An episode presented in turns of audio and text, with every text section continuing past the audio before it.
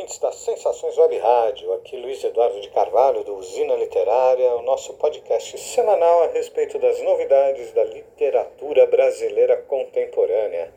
Hoje eu tenho o grande prazer de conversar com Mariana Ianelli, renomada escritora, contista, cronista, poeta, crítica literária.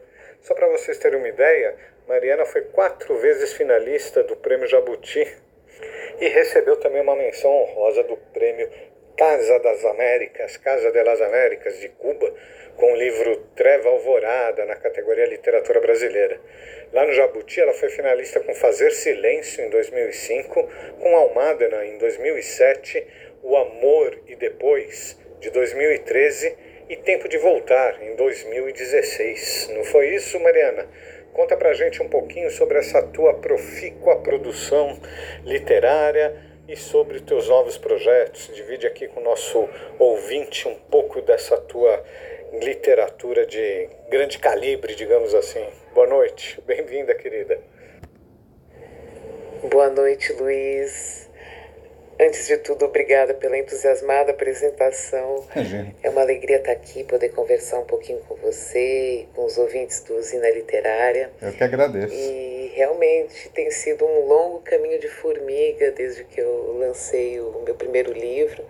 Isso foi em 1999 e de lá para cá foram muitos poemas pelo caminho, algumas resenhas, alguns ensaios, crônicas também que eu escrevo crônicas desde 2010 uhum.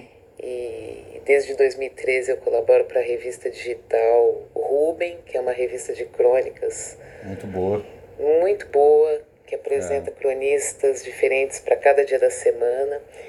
E dessa experiência, inclusive, eu pude reunir crônicas em, em alguns livros. Um deles saiu no ano passado, que uhum. se chama Prazer de Miragem, saiu pela editora Ar do Tempo, que também publicou outros livros de crônicas meus. E também no ano passado saiu um livro de poemas chamado Vida Dupla, pela ah. editora Peirópolis. É um livro que integra uma coleção chamada Biblioteca Madrinha Lua. É uma biblioteca que homenageia a poeta Henriqueta Lisboa Bacana. e tem como curadora a Ana Elisa Ribeiro e já reúne oito títulos de poetas é, brasileiras contemporâneas.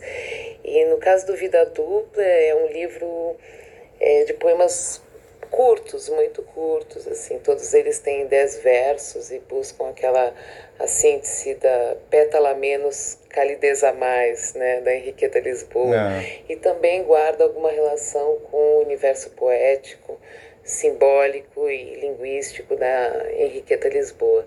E, embora tenha saído no ano passado, é um livro que está sendo lançado este mês, no dia 25 de março, último sábado do mês, na Livraria da Tarde, aqui em São Paulo, Opa. das quatro às seis da tarde. Na ocasião, eu vou bater um papo com a Ana Elisa Ribeiro, que vai estar aqui presente também. Então, sintam-se todos convidados, ouvintes do Zina Literária, para essa festa. E para falar da, também dos, dos projetos recentes, ou de um próximo livro que está para sair, é um livro que sairá também por uma editora mineira, Casa Edições.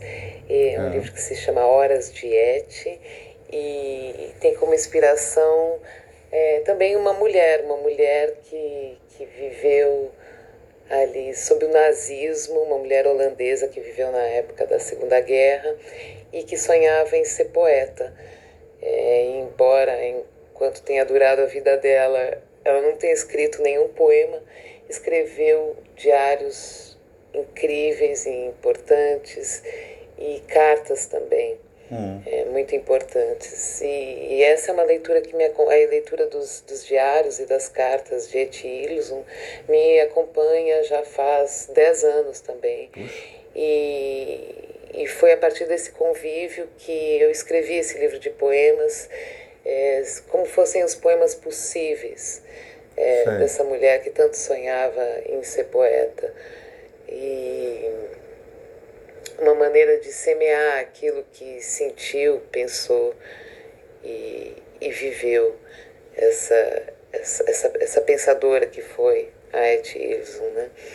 Então, esse, é um livro que está para sair e há outros projetos também, mas já me alegra muito poder falar do Vida Dupla e do Horas de Et. É a primeira oportunidade que eu estou tendo de, de falar assim mais nitidamente sobre, sobre esse livro, porque agora ele já, já vem ganhando corpo. Né? Eu acredito que dentro dos próximos meses ele esteja aí também. É, Luísa, te agradeço mais uma vez muito por esse, esse papo, por esse convite. Foi uma alegria estar aqui. Alegria um toda minha. Abraço. Um outro abraço, uma alegria toda minha. Obrigado, Mariana. E obrigado por compartilhar com a gente aqui essas novidades em primeira mão. Aqueles Eduardo de Carvalho, do Zina Literária, o nosso encontro semanal com as novidades da literatura brasileira contemporânea. Até o próximo encontro.